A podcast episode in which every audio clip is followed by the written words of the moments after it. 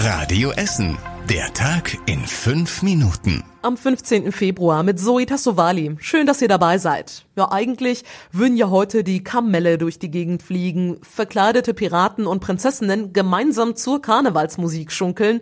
Aber wegen Corona fällt der Rosenmontag anders aus als sonst. Die großen Umzüge in Rüttenscheid und Kupferdreh finden nicht statt, genauso wie sämtliche Karnevalspartys. Das Essener Prinzenpaar ist stattdessen heute an der Messe Blutspenden gegangen. Die Essener Karnevalsprinzessin Heike I. hat gespendet. Ihr Prinz Andreas I. hat sich nicht getraut.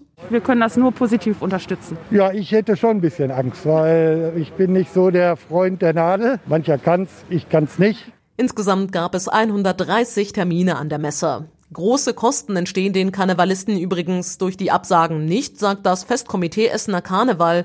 Die meisten Verträge mit Künstlern und Vermietern von Räumen wurden kostenlos storniert oder aufs nächste Jahr umgebucht. Auch die Stadt sei sehr kulant gewesen, zum Beispiel bei den Mieten für Trainingsräume der Tanzgarden.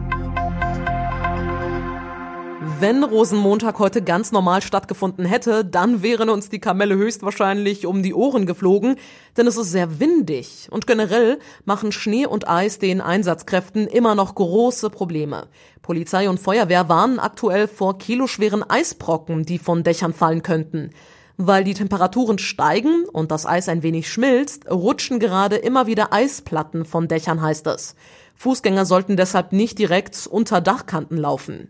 In der Regel müssen Hausbesitzer dafür sorgen, dass ihre Häuser sicher sind, erklärt Feuerwehrsprecher Mike Filzen. Wenn ich als Hauseigentümer sehe, ich habe Eiszapfen an der Dachrinne und die könnten hinunterfallen auf den Gehweg, dann bin ich dazu verpflichtet, die zu beseitigen. Sofern ich das selber kann. Wenn ich dazu nicht in der Lage bin, muss ich jemanden beauftragen. Das könnten dann Dachdecker oder Gebäudereiniger sein, so Filzen. Das komplette Interview findet ihr auf radioessen.de.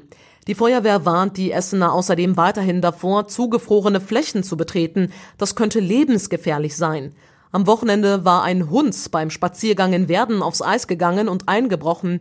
Die Feuerwehr konnte den Vierbeiner aber glücklicherweise noch rechtzeitig retten.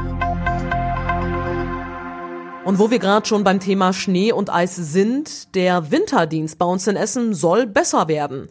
Der Aufsichtsrat der Entsorgungsbetriebe hatte heute Morgen eine Sondersitzung dazu.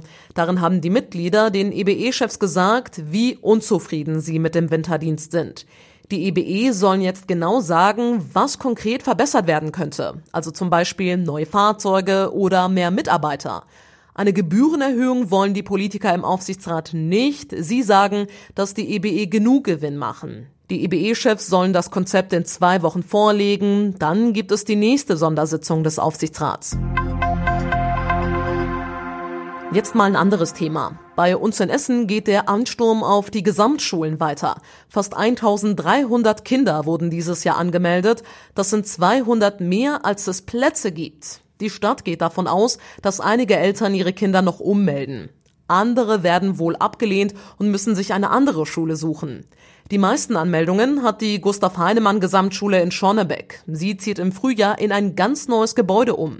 Auch die Gesamtschule Borbeck, die Frieda-Levi-Schule in der Innenstadt und die Gesamtschule Holsterhausen waren bei den Anmeldungen sehr beliebt. Und das war überregional wichtig. Die Bundesregierung will noch keine Prognosen über mögliche Lockerungen in den Osterferien abgeben. Die derzeitige Lage entwickle sich positiv, sagte Regierungssprecher Seibert.